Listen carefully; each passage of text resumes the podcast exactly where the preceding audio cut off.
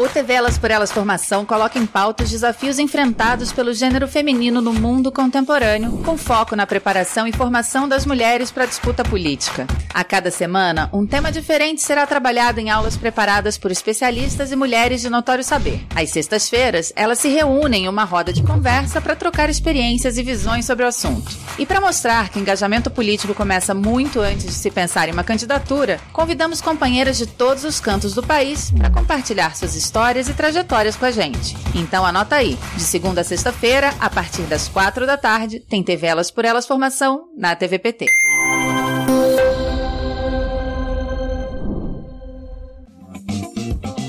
O tema desta semana é Gênero e Cidade. A primeira aula foi preparada pela ex-ministra das Cidades, Inês Magalhães. Olá, é um, é, meu nome é Inês Magalhães, eu sou socióloga, tenho aí uma larga história é, de, no serviço público, no nível municipal, estadual e nacional. Fui secretária de habitação nos governos Lula e Dilma, sou é, consultora de agências internacionais hoje na área da habitação e desenvolvimento urbano. Eu fiquei muito feliz em receber o convite aqui do Elas por Elas para falar sobre um tema Mulheres e Cidades, que é um tema que é, é pouco tratado pelos espaços é, dos, do, da agenda dos partidos políticos. Então, fiquei é, muito, muito feliz. Nós decidimos aí organizar esse tema, quatro aulas, né? Eu vou dar essa primeira, primeira fala, fazendo um, mais um quadro geral de alguns conceitos importantes, né? Como é que uh, o tema uh, do uh, mulheres, né, pode ser focado quando a gente trata da luta pelo direito às cidades, né? A segunda aula vai ser da Daniela Klintovski, que vai tratar dos temas de planejamento territorial, de planejamento urbano. É, a terceira aula vai ser da Ana Carolina, que vai tratar é, mais do tema da mobilidade urbana como um serviço fundamental é, na qualidade é, de vida urbana, né, na qualidade de vida nas cidades. A quarta aula vai ser da Graça Xavier, que é do movimento de moradia, e vai tratar é, de um aspecto importante que é é, a participação das mulheres nas lutas e nos movimentos é, sociais.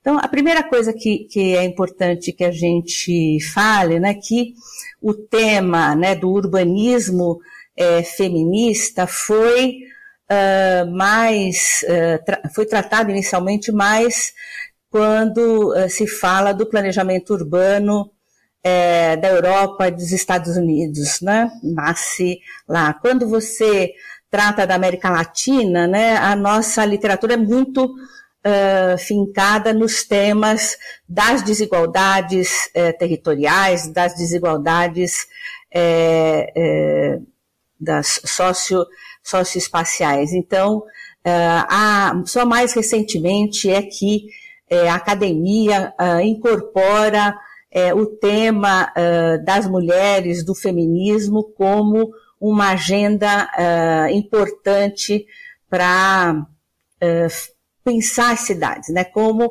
é, o recorte de gênero é uma categoria fundamental para pensar é, as cidades e para pensar é, o direito às cidades, né?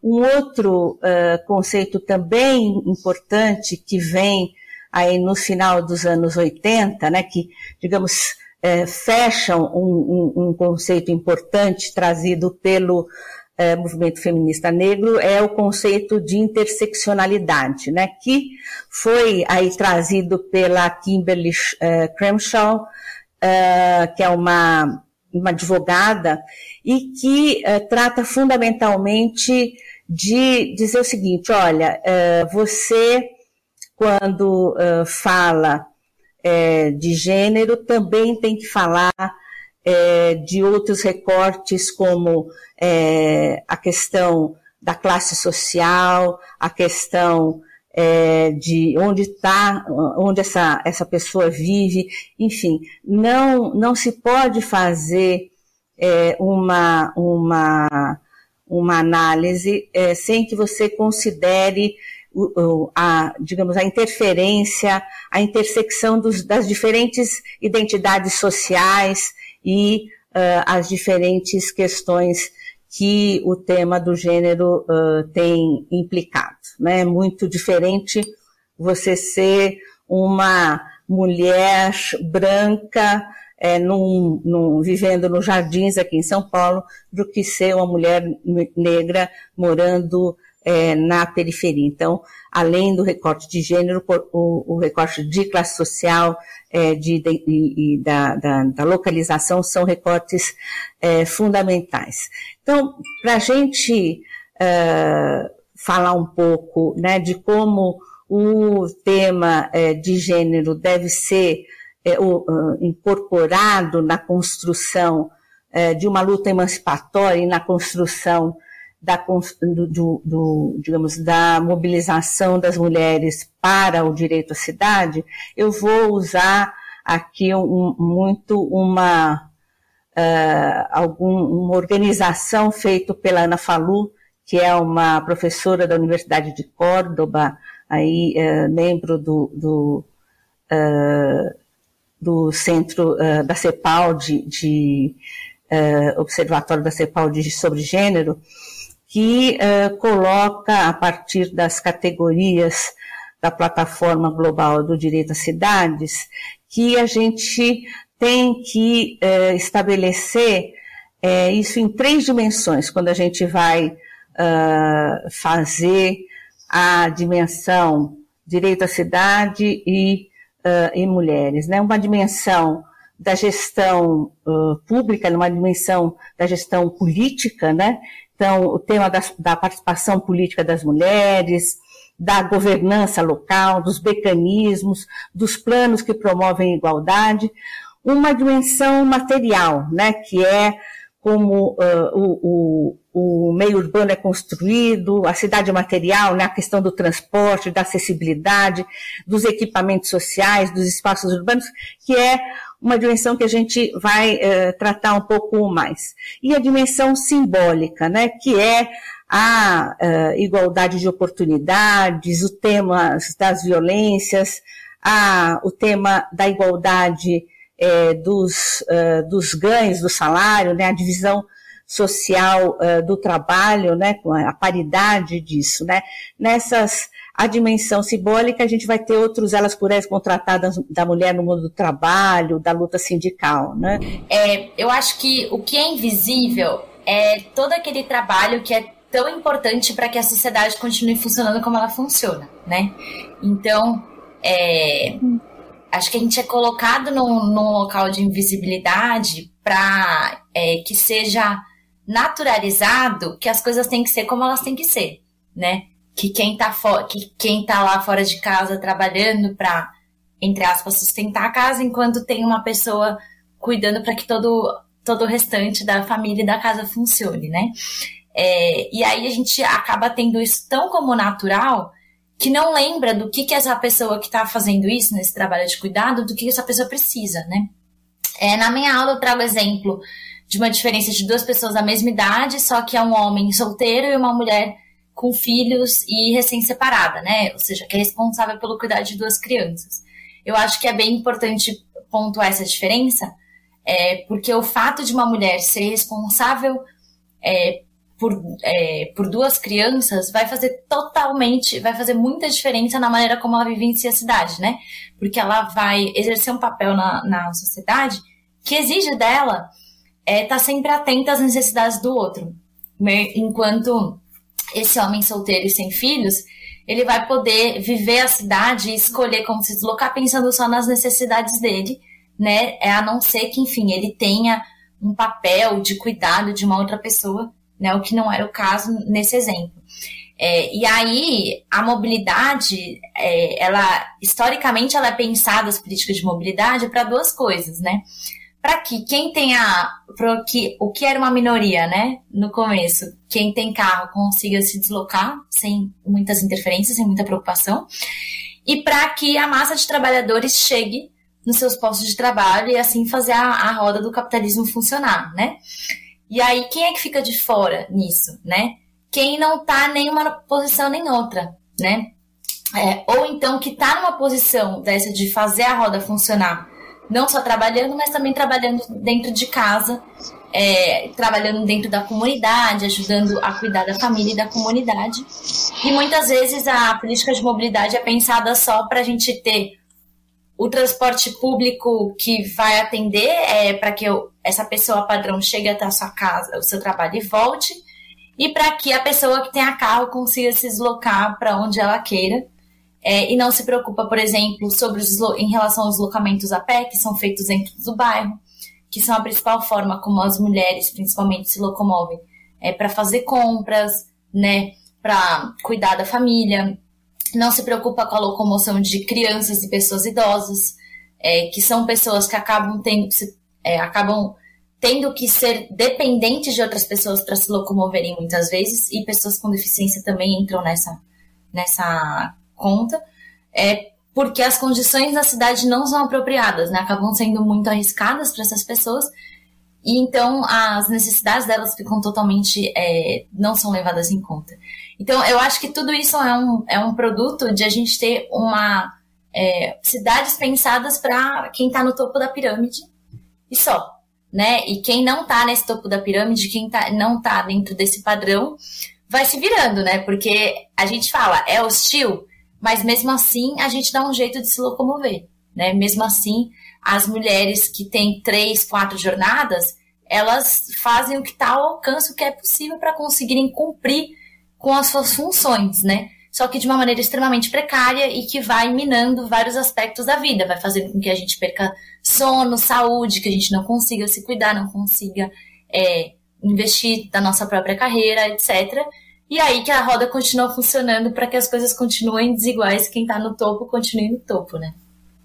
É, bom dia, é, eu sou Daniele Klintovitz, sou arquiteta urbanista, trabalho com as questões da cidade. Atualmente eu sou coordenadora do Instituto Polis, coordeno a área de urbanismo e sou coordenadora geral. Hoje, essa semana, nós estamos tratando da questão de gênero e cidade.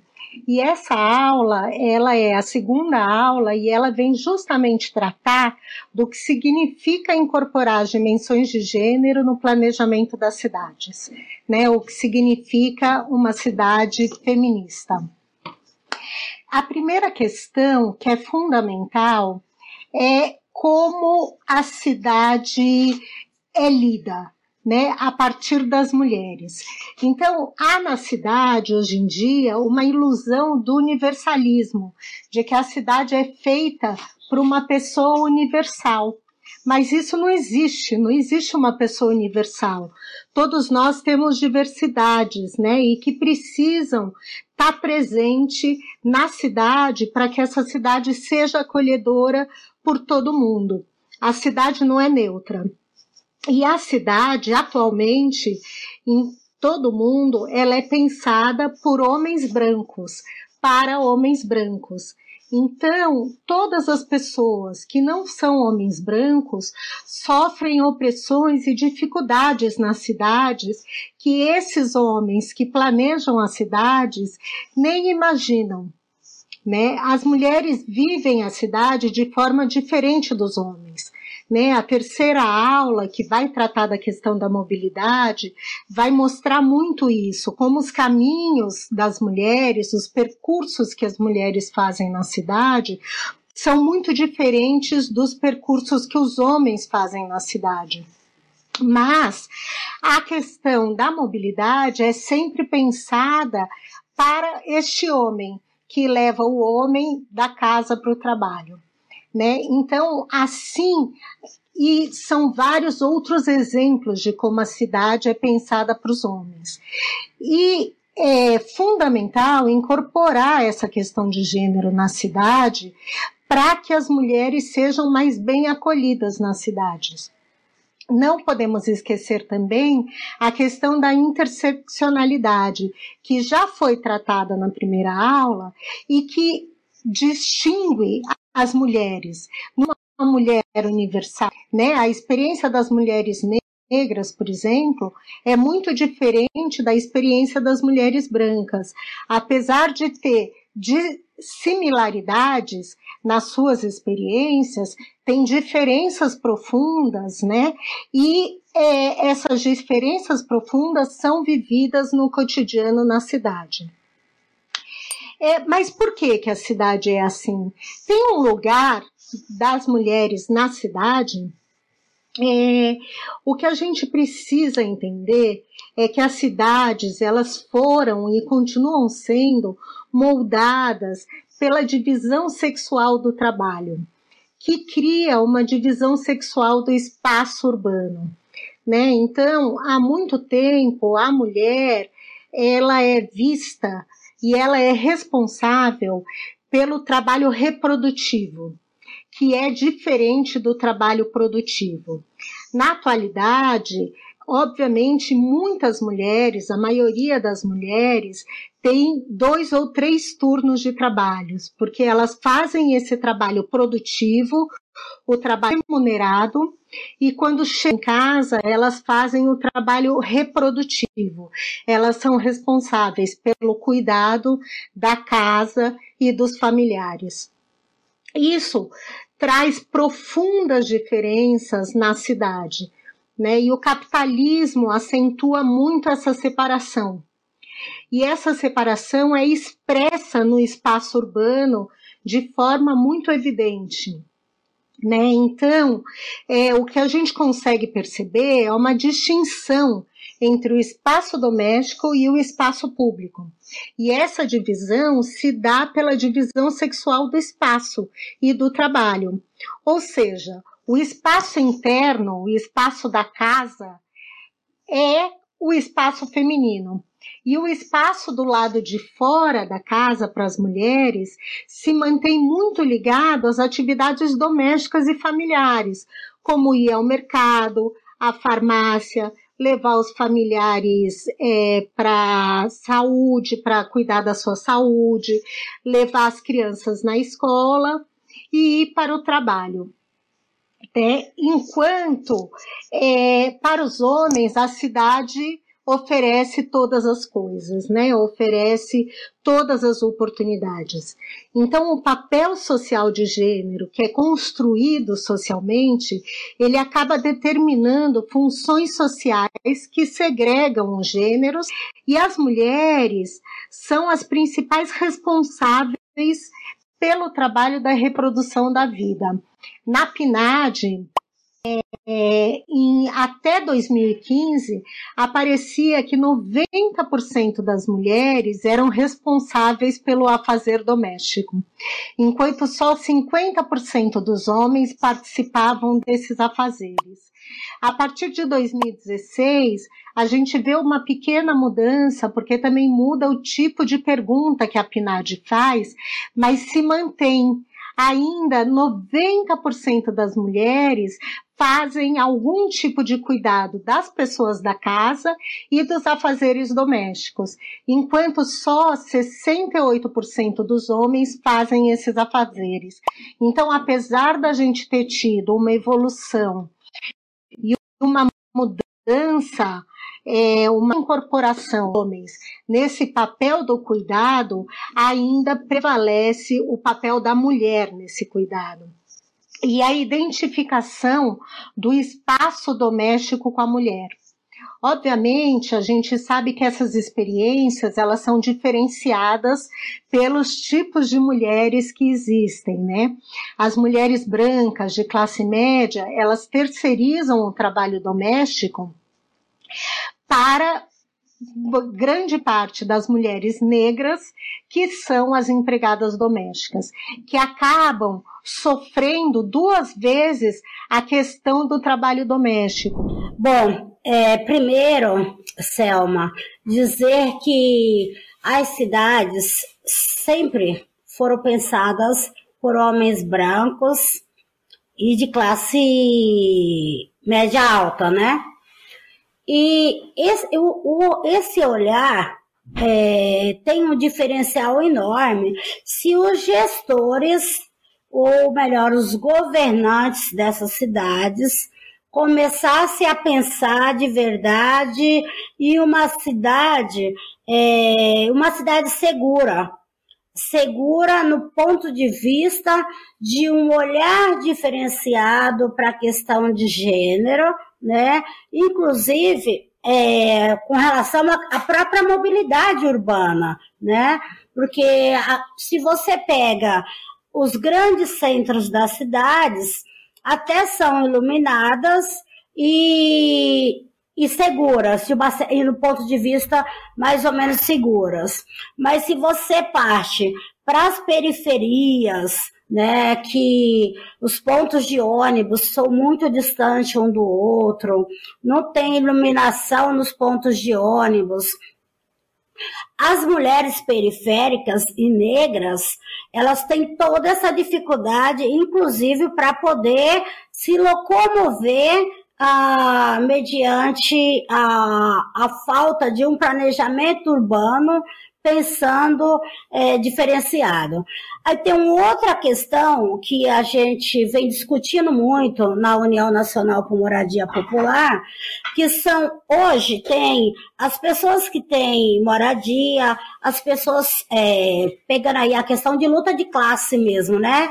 As mulheres que, brancas que têm é, um poder aquisitivo ah, maior e as mulheres é, pobres que vivem nas periferias e outras que vivem em situação de rua, né? E hoje, se você andar na cidade, nas cidades, nas grandes cidades, você não, não, não tem um banheiro público para as mulheres poderem estar é, tá utilizando. E aí eu me coloco sempre no lugar dessas mulheres que hoje vivem situação de rua e que não tem um local para tomar um banho, não tem um banheiro que possa ir e fazer uma, uma, uma higiene, né? Ou mesmo utilizar o banheiro, porque a, a, grande maioria das cidades, ou você entra em um bar, tem que comprar algo para você poder, tem que consumir algo para você poder utilizar os banheiros, ou então você acaba não utilizando os banheiros porque não tem onde ir.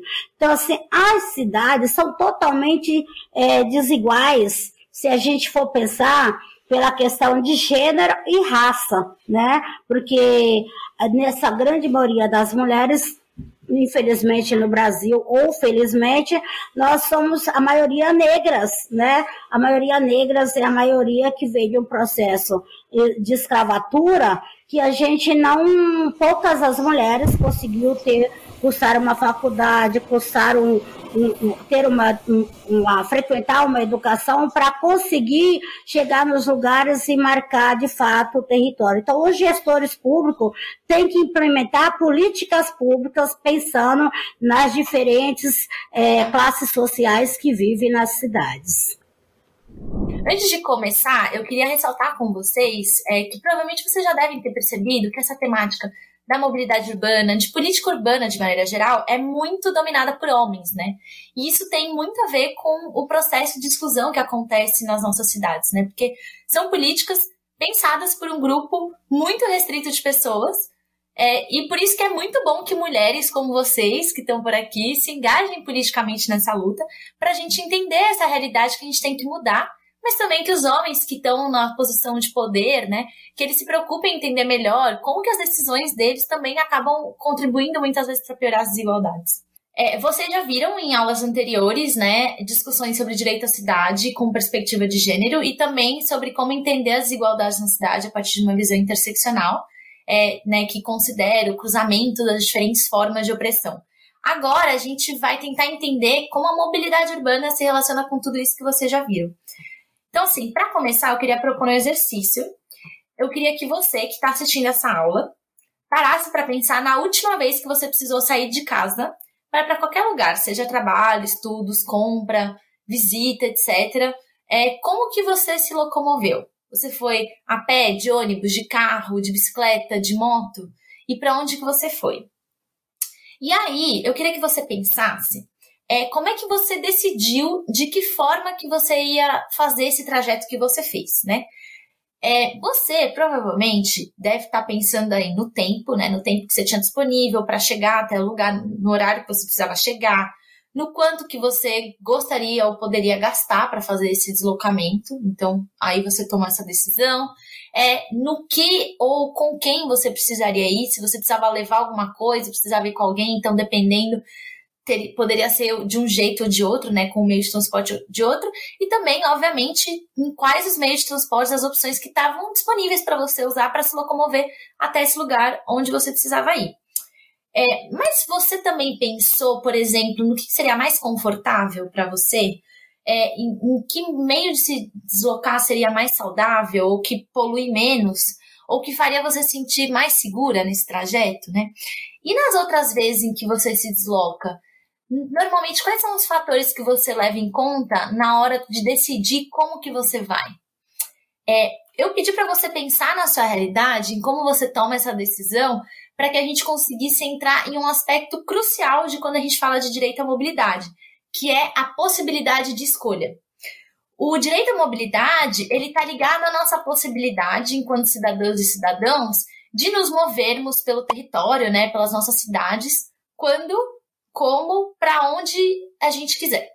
Né? Mas não é de qualquer jeito, né? Assim, não adianta só conseguir se mover, mas a gente se mover e aproveitar a, o território com segurança, com qualidade, com conforto, né? Não é simplesmente o direito de ir e vir de um, de um ponto a outro, né? Mas o de viver o território e a cidade da maneira como a gente prefere.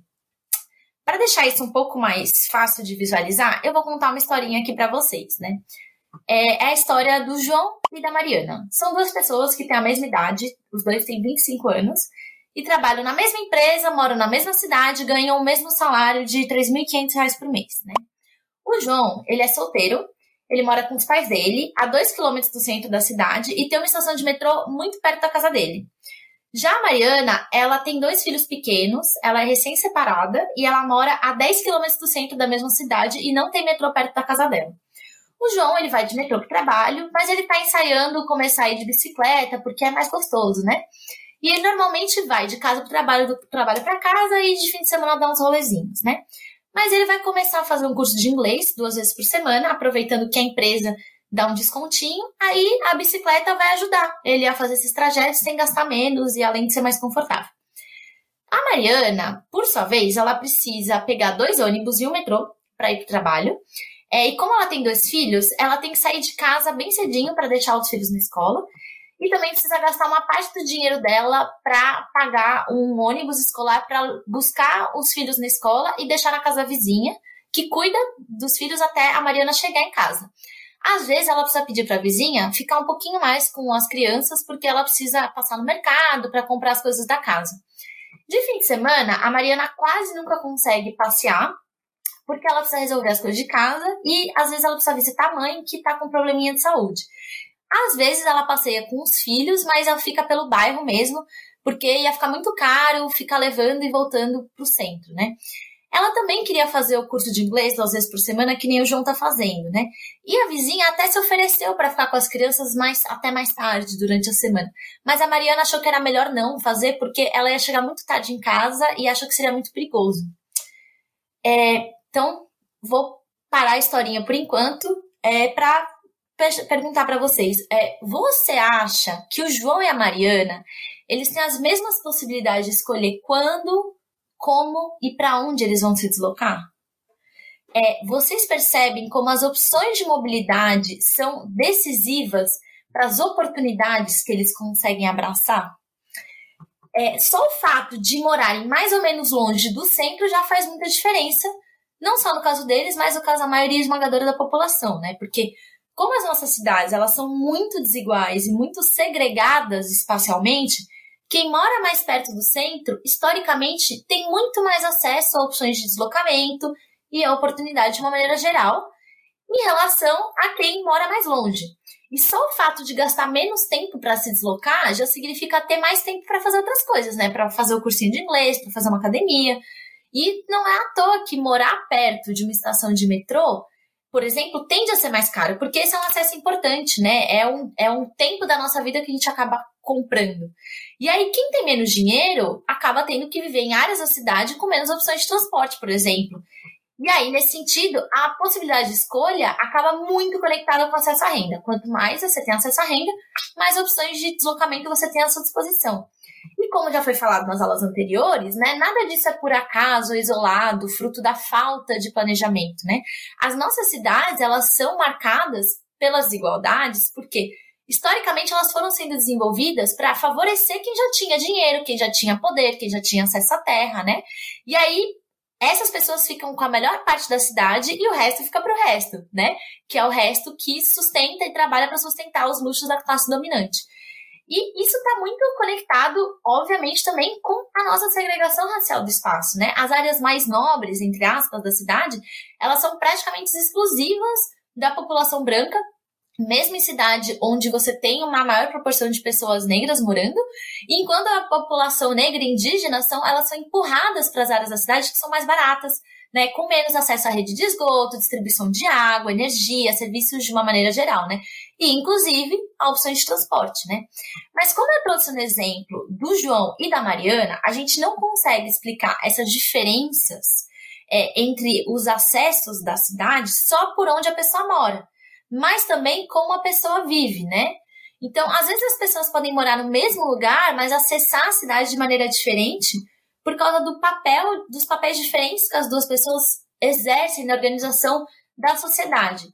Isso se conecta muito com dois tipos de divisão do trabalho.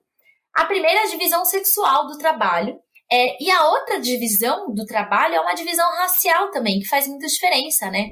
Bom, historicamente, é, como já foi abordado por todas vocês aqui, a cidade é pensada para esse cidadão universal, né? Que na verdade não, é, não tem nada de universal, é, como a Graça disse, são os, as pessoas que estão nos poderes de decisão, nos lugares de decisão da cidade, que são, na sua maioria, homens brancos de classe média alta. E se criou, com essa questão histórica, um consenso da sociedade, como se as políticas públicas, então, tivessem pensadas para esse homem universal que não existe, né? E isso fez com que a experiência das mulheres e das diversas mulheres, né, das mulheres brancas de classe média, das mulheres negras de periferia, das mulheres indígenas, das trabalhadoras, fosse uma experiência muito mais difícil na cidade do que a experiência dos homens. Então, eu acho que isso que a Inês colocou é muito importante, o desafio de pensar políticas públicas que incluam a dimensão de gênero. E, na minha opinião, a única forma de fazer isso é os processos decisórios. É que a gente tenha mais mulheres nos processos decisórios. É, no Brasil, a gente só tem uma capital de estado que é governada por uma prefeita. Apenas nove mulheres foram eleitas prefeitas nas cidades com mais de 20 mil habitantes, que são quase 100 cidades. O legislativo, esse a eleição teve um recorde de mulheres eleitas e foram eleitas 16% de mulheres e quase 90% de homens. Isso diz muito sobre quem está nos lugares de decisão da cidade. É impossível que se faça políticas públicas sem que as pessoas que experimentam esse cotidiano, que pensam essa diversidade, que vivem essa diversidade, estejam naquele lugar. Se nós não enfrentarmos essa questão dos espaços de decisão sobre a cidade, nós sempre teremos essa falsa impressão de um homem universal que quis aquele lugar. Uma outra questão que é fundamental é essa questão que a Inês coloca do paradoxo do cuidado, né? Na nossa sociedade, não só no Brasil, mas na sociedade ocidental, a mulher é a responsável primordial pelo cuidado. Isso faz com que seus trajetos sejam diferentes, sua vivência seja diferente. Se nós tivermos cidades mais acolhedoras para esse cuidado, se as creches estiverem melhor localizadas, né? Se é, as políticas públicas, por exemplo, de vacinação, a gente teve muitos problemas nas cidades porque as mulheres não conseguiam se vacinar por causa do horário das UBSs, porque elas não podem ir antes do trabalho na UBS porque elas têm que deixar os filhos na escola. À noite elas saem do trabalho e levam não sei quantas horas para chegar em casa e tem que fazer o jantar. Então isso as impede de ir na UBS.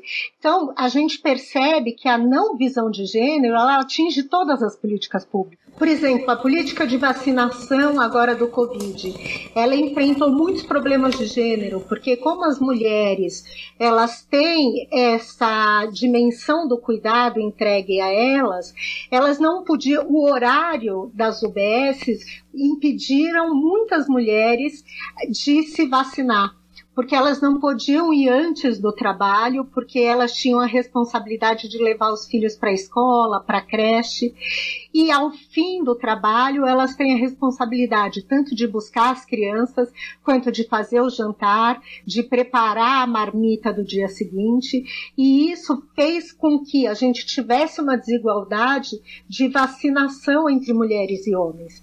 Então isso mostra como essa dimensão do cuidado e as políticas públicas não pensadas por gênero, elas atingem todos os setores da política pública e da sociedade, até a política de saúde, de vacinação que nos parece no senso comum tão universal.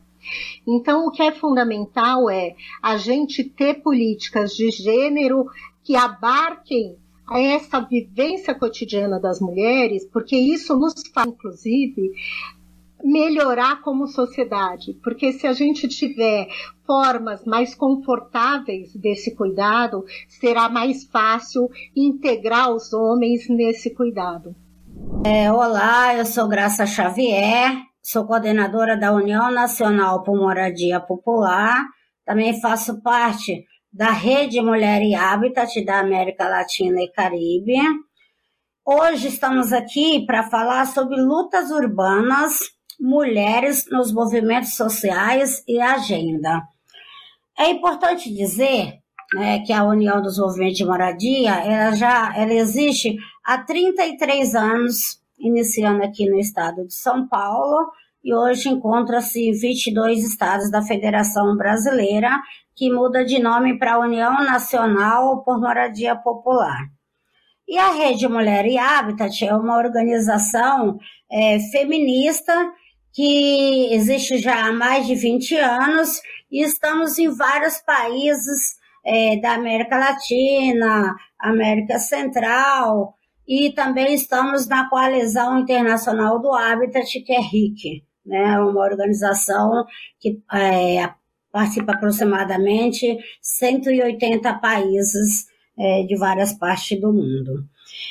E o, o tema hoje, para a gente estar tá trabalhando, é um tema que a gente vem trabalhando principalmente na União Nacional por Moradia Popular, ao perceber aí por volta de, do ano, dos anos 2000 que a união dos movimentos de moradia, a União Nacional, a grande maioria ah, que participam são mulheres, é, desde o trabalho de base e os trabalhos nas comunidades e nos territórios.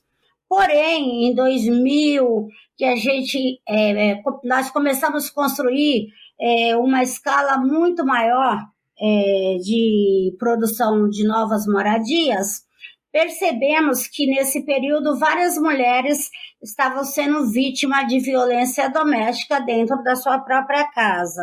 Então, nesse mesmo período, nós começamos a perceber que a União tinha, além de construir a moradia, tinha um papel muito importante, que era trabalhar a consciência, trabalhar a formação dessas mulheres, inclusive para combater a, a violência doméstica. E foi aí que iniciamos todo esse trabalho dentro da União.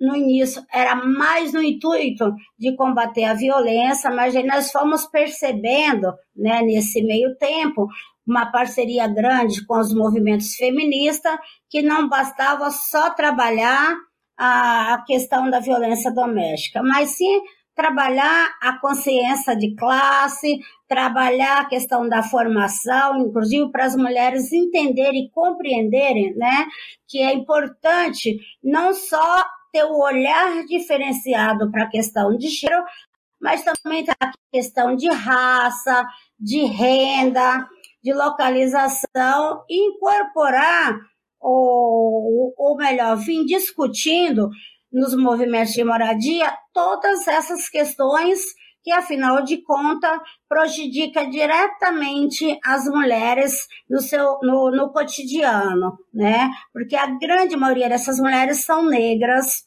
que vieram de, baixo, todas de baixa renda, né, que não tem condições de pagar um aluguel, não tem condições, a grande maioria vive em cortiços, em favelas, em situação de rua, ou o que a gente chama de empréstimo, né? Que são pessoas que vivem é, emprestadas na casa de parente, ou de sogro, de sogra, de, de enfim, é, vivem emprestadas.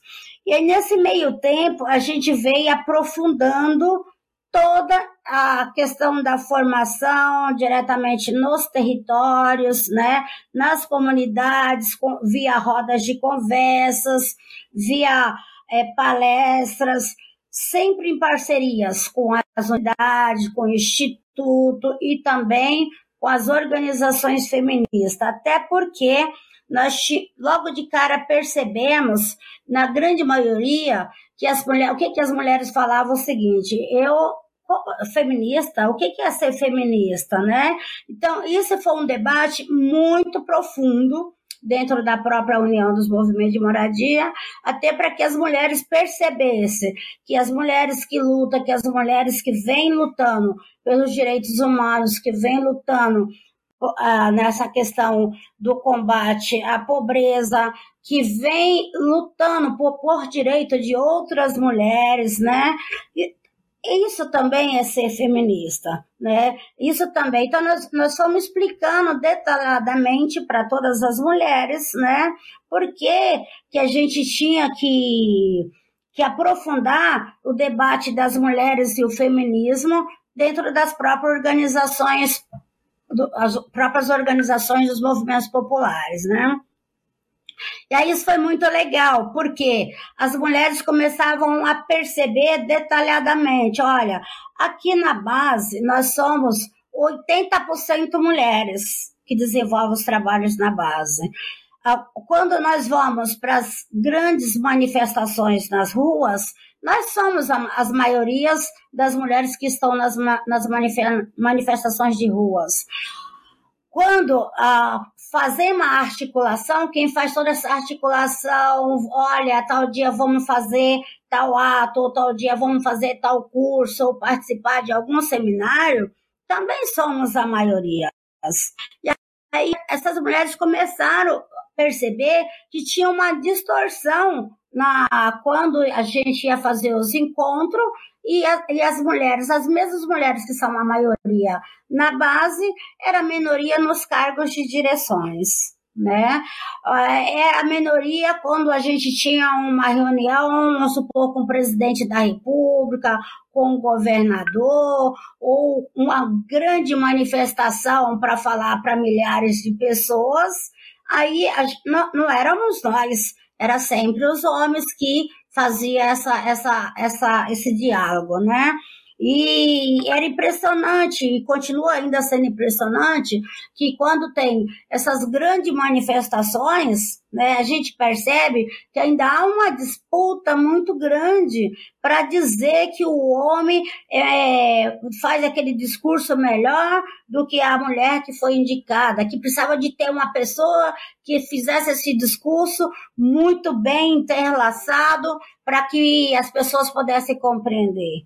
E aí, essa discussão nós fomos fazendo dentro da União dos Movimentos de Moradia, e a partir de 2008, 2009, nós já fomos percebendo né, que estava dando um resultado, que, tava, que estávamos tendo frutos, né? E aí uma das experiências de cara que nós percebemos foi no, na gestão do governo Lula, né, que tinha as conferências das cidades, a primeira Conferência Nacional das Cidades aconteceu entre 23 e 26 de outubro de 2003 em Brasília.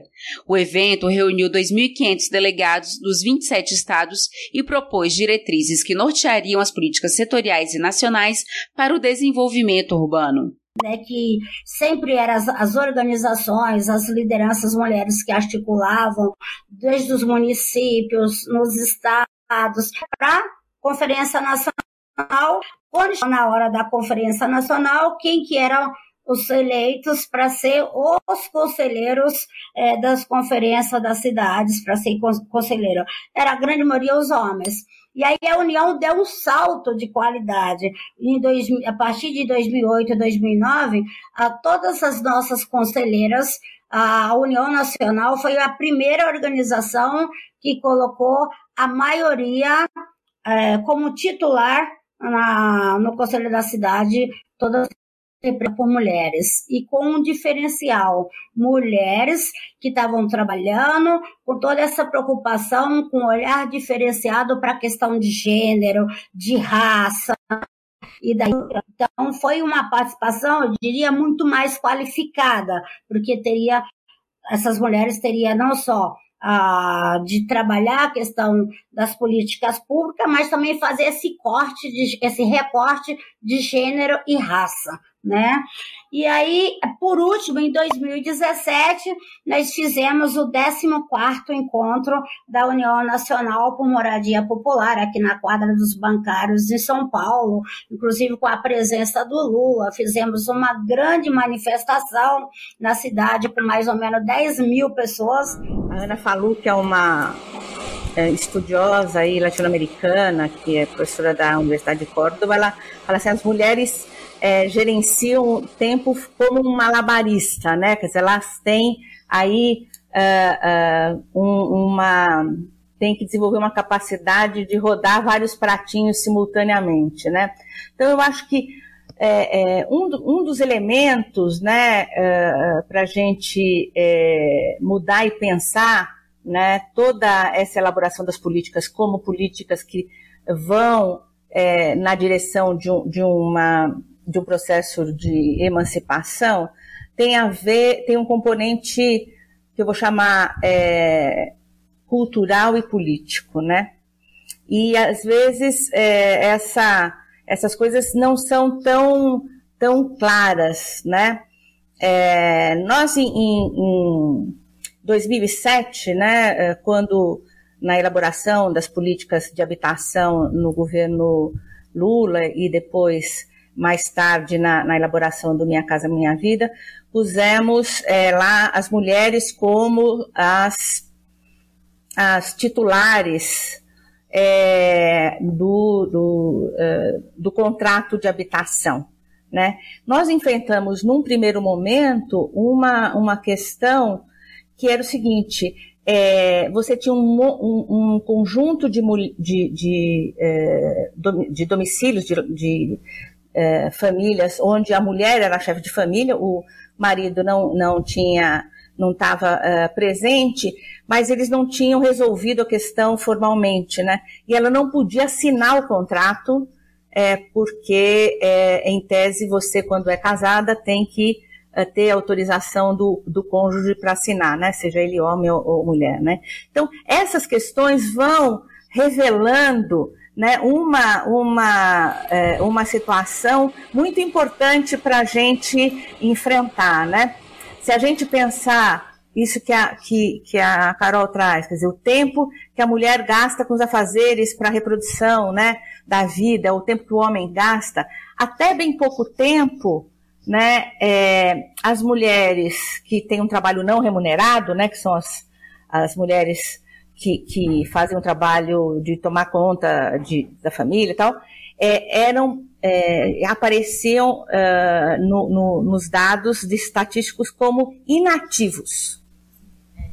Né? É, é, é muito é recente a, a, a, categoria de, que foi criada como trabalho não remunerado e que né, tem estudos aí a, a, a professora Ildete Mello né, quer dizer, fez aí uh, uh, já no, no início dos, dos anos 2000 um cálculo, se a gente computasse, isso daria em torno de 10 ou 11% do PIB, se a gente computasse o custo do trabalho não remunerado das mulheres. Então, é, são essas questões que a gente precisa trazer à luz né, para é, realmente discutir e formular é, a, a, as políticas com um, um, novo, um novo olhar, né? o, o um olhar que é, considere, aí é, eu coloco na, na aula lá, o, o, um, um, olhar que intersecciona né, o, os,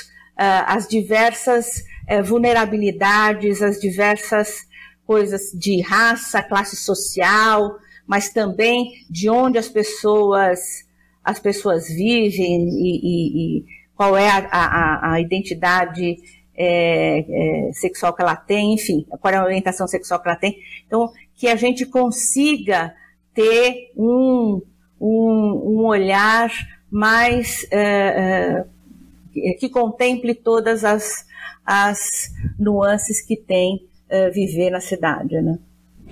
O TV Elas por Elas Formação de hoje fica por aqui. O tema da próxima semana é Saúde Integral da Mulher. Não perca, de segunda a sexta-feira, às 4 horas da tarde. E você encontra todos os nossos programas na playlist da TV Elas por Elas Formação, no canal da TV PT no YouTube e em formato de podcast no Spotify.